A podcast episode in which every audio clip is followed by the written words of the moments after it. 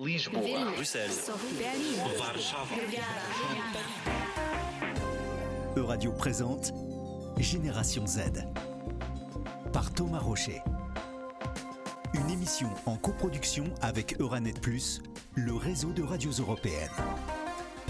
Une étude de la News Media Alliance, une association professionnelle de presse américaine et canadienne, nous indique que 80% des jeunes de la génération Z s'informent via les réseaux sociaux. Pour s'informer, elles consultent des formats toujours plus divers, souvent plus courts, où l'info est très condensée. Que font les jeunes de cette information consommée sur les réseaux sociaux? Quel rapport la jeune génération entretient avec l'information? Et que font les médias traditionnels dans tout ça? On en discute aujourd'hui dans ce deuxième épisode de Génération Z, consacré cette fois-ci aux jeunes européens et aux médias, avec Lucas Nietzsche. Il est étudiant à Sciences Po Paris, rédacteur en chef du Taurillon, le magazine d'information des jeunes européens France, et il se destine à une carrière de journaliste professionnel. Bonjour Lucas, merci d'avoir accepté notre invitation sur Radio. Merci à vous. On va parler avec toi du rapport de la jeune génération aux médias, donc la génération Z. Euh, on parle des jeunes qui sont nés entre 1997 et 2010, donc nous euh, en l'occurrence. Mais avant ça, j'aimerais que tu nous parles de toi. Euh, Peut-être on pourrait commencer par ton parcours scolaire, académique. Tu es étudiant donc aujourd'hui à, à Sciences Po, Sciences Po Paris. Oui, ça. Je suis à Sciences Po Paris sur le campus européen franco-allemand de Nancy. Et actuellement, je suis en échange à Madrid dans le cadre de ma troisième année de licence. Alors, qu'est-ce qui t'a amené à, Sciences Po aujourd'hui et tu te diriges vers quoi après? Alors moi, c'est euh, l'idée de faire Sciences Po, elle est arrivée euh, assez tôt. J'étais étudiant au lycée euh, à Strasbourg, Strasbourg qui est une capitale européenne. Moi-même, je suis franco-allemand, donc forcément, j'ai toujours été attiré un peu par cette dimension franco-allemande européenne, et je me suis intéressé aussi du coup très tôt à tout ce qui touche à la politique européenne. Et en fait, en m'intéressant à la politique européenne, je me suis rendu compte que j'étais très attiré par le journalisme, que j'avais envie de faire du journalisme plus tard, et c'est pour ça que je me suis dirigé vers Sciences Po, qui en plus propose une école de journalisme en master par la suite. Ça marche, donc tu te diriges vers le journalisme. Quel type de journalisme en particulier? Moi, je suis très attiré par le journalisme radio et pour le contenu, on va dire plus évidemment les politiques européennes, euh, c'est ce qui m'intéresse énormément. Voilà, quelque chose dans cette direction-là. Oui, je crois que tu as justement quelques, quelques expériences déjà euh, dans le journalisme radio. Oui, bah, mon intérêt pour le journalisme, il est venu en fait dès la terminale. Quand j'ai commencé à m'engager aux Jeunes Européens Strasbourg, on avait un partenariat avec Radio Strasbourg, euh, avec qui on partage nos locaux. Et en fait, j'ai commencé à faire des chroniques sur Radio Strasbourg et sur RCF Alsace aussi. Quand je suis parti à Nancy pour mes études, j'ai basculé entre guillemets sur l'antenne de RCF Nancy. Je me suis investi aussi à Fadjes, qui est une radio associative locale, où j'animais du coup une émission hebdomadaire sur l'Europe. Et donc voilà, tout ça, ça m'a mené aussi à m'engager après au sein du Taurillon, qui est le média associatif des Jeunes Européens France, dont je suis depuis septembre dernier le rédacteur en chef. Alors parle-moi justement de, cette, euh, de cet engagement associatif. Peut-être euh, tu peux nous présenter les jeunes européens, nous parler de cette association et, plus particulièrement de son média, euh, le Taurillon. Les Jeunes Européens France, c'est une association qui est présente dans 30 villes en France, qui rassemble un peu plus de 1200 bénévoles à l'échelle nationale. On fait même partie d'un réseau européen avec d'autres sections des Jeunes Européens dans d'autres pays.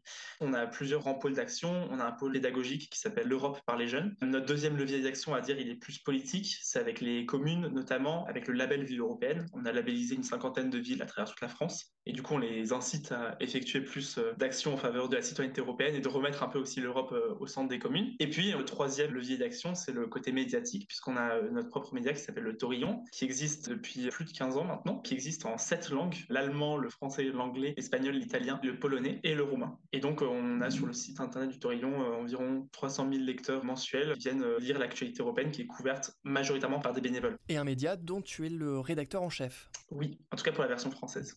Ça marche. Eh bien, ça nous amène euh, au cœur de notre sujet aujourd'hui, celui de la relation des jeunes euh, de notre génération avec les médias.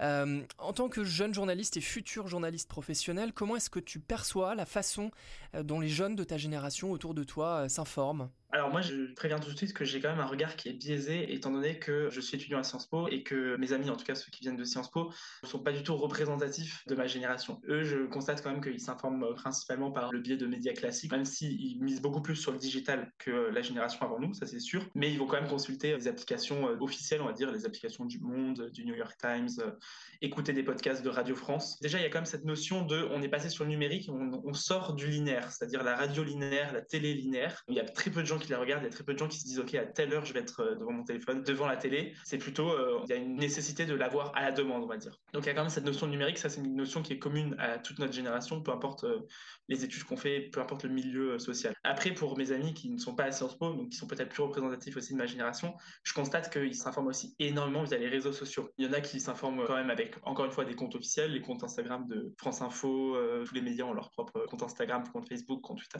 Mais j'en constate aussi de plus en plus qui vont euh, s'informer beaucoup via des comptes de personnes qu'on pourrait définir comme journalistes indépendants. Et il y en a qui font du très bon boulot et c'est pas du tout une façon de dénigrer. Mais en fait, la question c'est comment est-ce qu'on arrive à identifier les personnes qui sont fiables. Hugo Décrypte, l'exemple par excellence. Sauf que le problème, c'est qu'il y en a aussi beaucoup qui juste relaient les premières informations qui leur passent sous les yeux, qui ne cherchent pas à vérifier l'information, qui ne cherchent pas à croiser les sources et qui du coup vont relayer aussi beaucoup de désinformations, de mauvaises informations, ce qui est en plus pas facilité aujourd'hui avec euh, certains responsables politiques qui les relaient également. Enfin bref, tout ça pour dire que dans ma génération, je remarque qu'on s'informe beaucoup plus sur les réseaux sociaux et qu'il faut faire attention sur quelles sources on s'informe.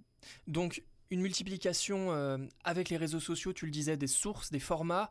Euh, comment est-ce que toi tu perçois ta génération du point de vue de l'esprit critique euh, par rapport justement à ces contenus euh, dont certains peuvent relever du journalisme et d'autres parfois plutôt de la publicité, voire même de la propagande. Est-ce que tu considères qu'on est une génération, sans vouloir l'essentialiser, parce qu'il y a sûrement beaucoup de nuances à apporter, mais est-ce que tu considères que l'on est plutôt une génération qui cultive l'esprit critique ou au contraire c'est plutôt inquiétant ce glissement vers euh, les réseaux sociaux, cette explosion de tous les formats, de toutes les sources, du euh, voilà de n'importe quel Instagrammeur, n'importe quel influenceur aujourd'hui devient un média. Je pense que tout d'abord, il faut quand même souligner qu'on est une génération qui maîtrise bien mieux les réseaux sociaux que la génération avant nous. Parce que nous, on est nés avec les réseaux sociaux. Si je compare par exemple mes parents, mes grands-parents, eux, pour le coup, ils ont l'habitude que quand on leur donne une information, elle ait automatiquement été vérifiée. C'est une habitude qu'ils ont qui vient des médias officiels. Du coup, eux, quand ils vont être sur les réseaux sociaux et voir une information passer, ils vont tout de suite la prendre pour totalement euh, véridique. C'est un peu moins vrai avec la génération de nos parents, mais en tout cas, ça l'est vraiment avec la génération de nos grands-parents. Et c'est d'ailleurs aussi pour ça qu'on voit dans beaucoup de personnes qui relaient des fausses informations aussi beaucoup de personnes qui ne sont pas formés à ces questions-là. Après, sur la question de notre génération, on a peut-être plus l'habitude d'utiliser les réseaux sociaux, mais j'aimerais quand même apporter une énorme nuance qui est qu'on ne sait pas ou on ne comprend pas bien comment fonctionnent les réseaux sociaux. Il faut comprendre que les réseaux sociaux, euh, il y a plein de super documentaires et plein de super enquêtes à, ce sujet. Leur fond de commerce, c'est la publicité. Et qui dit publicité dit deux choses. La première, c'est récolter des données. La deuxième, c'est garder votre attention le plus possible. On dit souvent quand c'est gratuit, c'est que le produit, c'est vous. En fait, le produit, c'est même pas nous. Le produit, c'est l'attention, c'est notre attention. Donc en fait, l'idée, ça va être de nous garder le plus longtemps possible sur les réseaux sociaux. Et pour nous garder le plus longtemps possible sur les réseaux sociaux, il faut nous proposer des contenus qu'on aime. Donc là où je veux en venir, en fait, c'est qu'en utilisant les réseaux sociaux, on s'enferme dans une bulle où en fait, on va nous proposer sans cesse que des contenus qui sont semblables à ceux qu'on a déjà likés, ceux qu'on a déjà retweetés, ceux qu'on a déjà repartagés. Ce qui veut dire que si je commence à liker que des euh, posts qui relayent des informations euh, d'une certaine tendance politique, euh, mettons une tendance écologiste par exemple, eh bien, je vais que avoir des contenus écologistes et pro-écologistes. Ce qui veut dire que là-dedans, il y aura évidemment des informations certifiées, mais il y aura aussi beaucoup de désinformation. Et vu que je ne vois que ça à longueur de journée, on en perd notre esprit critique. Donc ce que je veux dire, c'est qu'on pense avoir l'esprit critique et on veut l'avoir, mais on n'a peut-être pas les moyens de l'avoir parce que les réseaux sociaux, justement, reproduisent tout le temps ce schéma. Donc il y a un vrai enjeu d'éducation aux médias, même toujours aujourd'hui. Ouais, absolument. Il y a deux, en fait, il y a deux enjeux. Le premier, c'est l'utilisation des réseaux sociaux, savoir comment utiliser les réseaux sociaux et comprendre comment ils fonctionnent. Et d'autre part, quand on parle d'éducation aux médias, c'est aussi une éducation à reconnaître de la désinformation et savoir comment ressourcer des informations, comment croiser des sources. Là-dessus, sans vouloir faire de pub, mais le Torillon est en train d'organiser justement des formations dans le cadre d'un projet européen. Le but, c'est d'éduquer en particulier les jeunes à croiser des sources et comment trouver des informations fiables. Ça marche. Alors, on va reparler euh, du, du Taurillon au cours de la discussion. Euh, moi, je voulais savoir, toi, à titre personnel, comment est-ce que tu t'informes euh, Par quels canaux Quelles sont tes sources d'information préférées? Alors, j'ai dit tout à l'heure, je suis un grand fan de radio, donc j'écoute beaucoup la radio le matin, surtout au réveil. Après, sur mon téléphone, j'ai beaucoup d'applications de plein de médias différents, donc je reçois tout au long de la journée en général les notifications push. Je suis aussi quand même beaucoup sur les réseaux sociaux. Et quand je peux, j'aime bien regarder un peu la télé aussi, notamment les émissions politiques, les émissions d'actualité. C'est dans l'air, qui est une excellente émission. Alors je voudrais parler avec toi euh, maintenant de la question des médias traditionnels, de la place euh, en fait euh, des, médias traditionnels dans tout ça. est-ce que tu observes, est-ce que tu ressens un, désintérêt, voire même une défiance de notre génération à l'égard des médias traditionnels? Moi, personnellement, je ne la ressens pas parce qu'encore une fois, je viens d'un milieu qui n'est pas forcément représentatif de ma génération. En revanche, oui, c'est sûr. Plus qu'une méfiance, ce que je ressens beaucoup, effectivement, c'est un désintérêt. En fait, il vient du fait qu'on traite l'actualité de manière très formelle dans plein de médias, y compris Autorion. Le simple fait que ça soit un article écrit, que ça soit un petit peu long, qu'il y ait de l'analyse, etc. derrière, que ça prenne du temps, en fait, hein, concrètement, que ça prenne du temps, et eh bien rien que ça, ça crée du désintérêt. On en revient à la manière dont les personnes de notre génération s'informent. Elles s'informent sur les réseaux sociaux. Et pourquoi les réseaux sociaux ça marche? Parce que c'est des vidéos extrêmement courtes, de 10, 20, 30 secondes, qui nous balancent quelques informations euh, en mode flash. Sauf qu'en fait, ça veut tout et rien dire. Par exemple, les chiffres, on peut pas dire j'ai vu tel chiffre sur tel réseau social, donc c'est forcément vrai. Non, il faut qu'il y ait un décryptage derrière. Il faut comprendre ce que veut dire ce chiffre. Par exemple, là, sur la réforme des retraites, on a un même chiffre et tout le monde a un avis différent dessus. En fait, ça montre à quel point il y a un besoin de décryptage. Sauf que ça, le problème, c'est que la plupart des personnes ne veulent pas prendre le temps, prendre la peine de lire ce décryptage. Eux, ils ont besoin de formats interactifs, de formats vidéo, de formats audio, quelque chose en fait qui mobilise vraiment tous nos sens, toute notre attention et qui soit le plus court possible. En fait, quand on regarde sur TikTok, en général, c'est des vidéos qui sont extrêmement courtes, qui sont souvent moins de 30 secondes. Et en fait, au bout d'une ou deux secondes, l'utilisateur sait si la vidéo va lui plaire ou pas, et du coup, il va passer à la prochaine ou pas. Donc, c'est-à-dire que si vous n'avez pas réussi à capter l'intention de votre utilisateur dans la première ou la deuxième seconde, c'est fichu, votre vidéo ne tournera pas. C'est ça, c'est cette question de, capter l'attention. En fait, euh, est-ce que euh, justement, est-ce que l'information, euh, la vraie, si j'ose dire, peut faire l'objet simplement de, capter l'attention de quelqu'un, ou au contraire, c'est quelque chose qui prend du temps?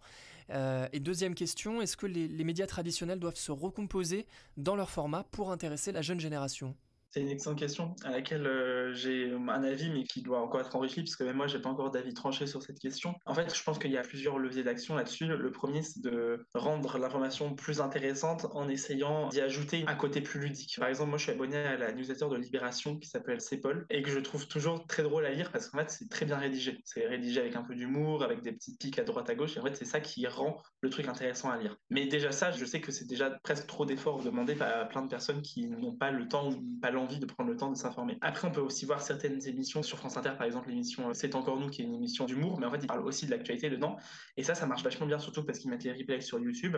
Et ça marche parce qu'en fait, les gens aiment bien rigoler, aiment bien euh, avoir un côté humoristique. Donc en fait, il faut aussi qu'on s'interroge sur le ton qu'on donne à l'information. Ça, c'est la première chose. C'est ce qu'on reproche beaucoup à certaines chaînes info, à certains JT, c'est d'être trop sérieux, trop catastrophiste. Et ensuite, sur la question de est-ce que les médias doivent s'adapter Oui, de toute façon, ils n'auront pas le choix parce que les réseaux sociaux, c'est un fait. La baisse de l'attention des utilisateurs et des lecteurs, c'est aussi juste un constat. Donc en fait, il va falloir s'adapter, il va falloir proposer des formats plus courts, plus visuels. On voit beaucoup, par exemple, sur les comptes Instagram de beaucoup de médias, qu'ils misent beaucoup sur les graphiques. C'est très intéressant et très pertinent à exploiter parce qu'en fait, les graphiques, il n'y a pas besoin de faire beaucoup de lecture et en même temps, c'est très parlant parce que c'est très visuel. Est-ce qu'Autorion, c'est quelque chose que vous prenez en considération euh, parce que c'est quand même un média jeune, euh, donc j'imagine qu'il se destine pas uniquement, mais euh, aussi en particulier aux autres jeunes Européens. Est-ce que c'est une question voilà, que vous prenez en compte ou pas, ou alors c'est en cours?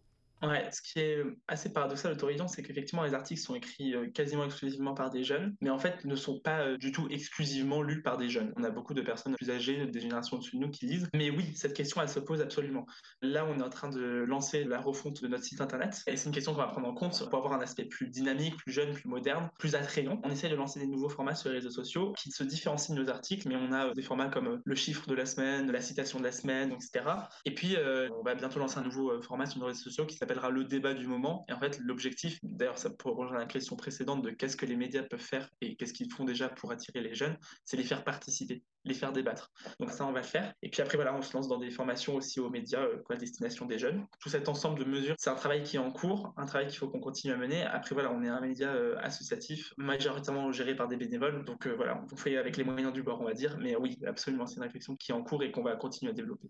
Et justement, toutes ces discussions qu'on a là, que tu peux avoir aussi sur cette question de comment capter l'attention des jeunes, mais aussi euh, qui interroge quelque part la, refonte de notre système euh, médiatique euh, actuel.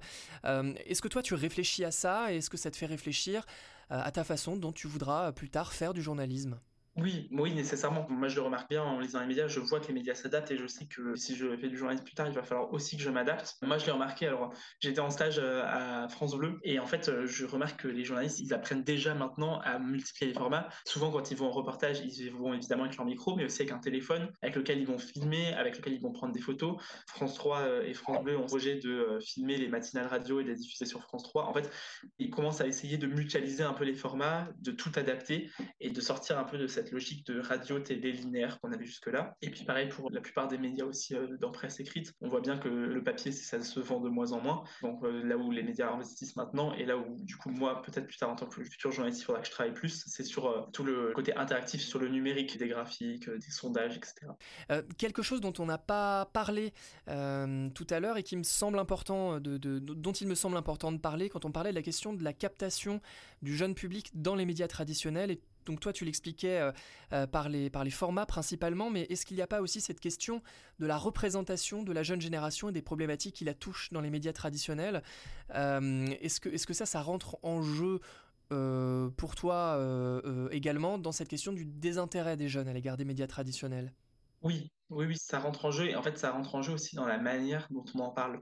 En fait, je pense que un des principaux problèmes, c'est la manière dont on parle des questions de jeunesse. Les médias parfois ne prennent pas la peine de comprendre tout ce qui se passe derrière. J'ai un exemple très récent, c'est que j'ai une amie à moi dans la promotion du mois à Sciences Po qui a fait euh, un TikTok où elle expliquait qu'elle était à bout, qu'elle vivait avec 100 euros de bourse par mois, que c'était insoutenable comme situation. Son TikTok a fait beaucoup, beaucoup de vues et elle a été contactée par énormément de médias et euh, certains d'entre eux, dans leurs articles, c'était pas de la mauvaise volonté, mais juste on sentait qu'ils n'avaient pas compris, pas compris tous les enjeux, pas compris l'enjeu de qu'est-ce que c'est d'étudier 20 heures par semaine et de devoir travailler 25 heures à côté. Et euh, même sur toutes les questions du numérique, c'est pareil. La plupart des journalistes, ce sont des journalistes un peu plus expérimentés, qui viennent d'une génération d'avant et qui comprennent pas euh, pourquoi des élèves peuvent passer euh, des heures et des heures devant Instagram ou TikTok, pourquoi des jeunes sont en dépression ou ressentent de l'anxiété avec les réseaux sociaux. Ils comprennent pas et du coup, ils ne l'expliquent pas forcément assez bien, alors qu'en fait, il y a plein de raisons dedans. Il y a un mal-être général de la jeunesse qu'il faut prendre en compte et dont il faut parler dans les médias. Et donc forcément, quand on en parle pas assez et quand on en parle mal, et eh bien forcément ça conduit aussi à un désintérêt des jeunes pour les médias, c'est sûr.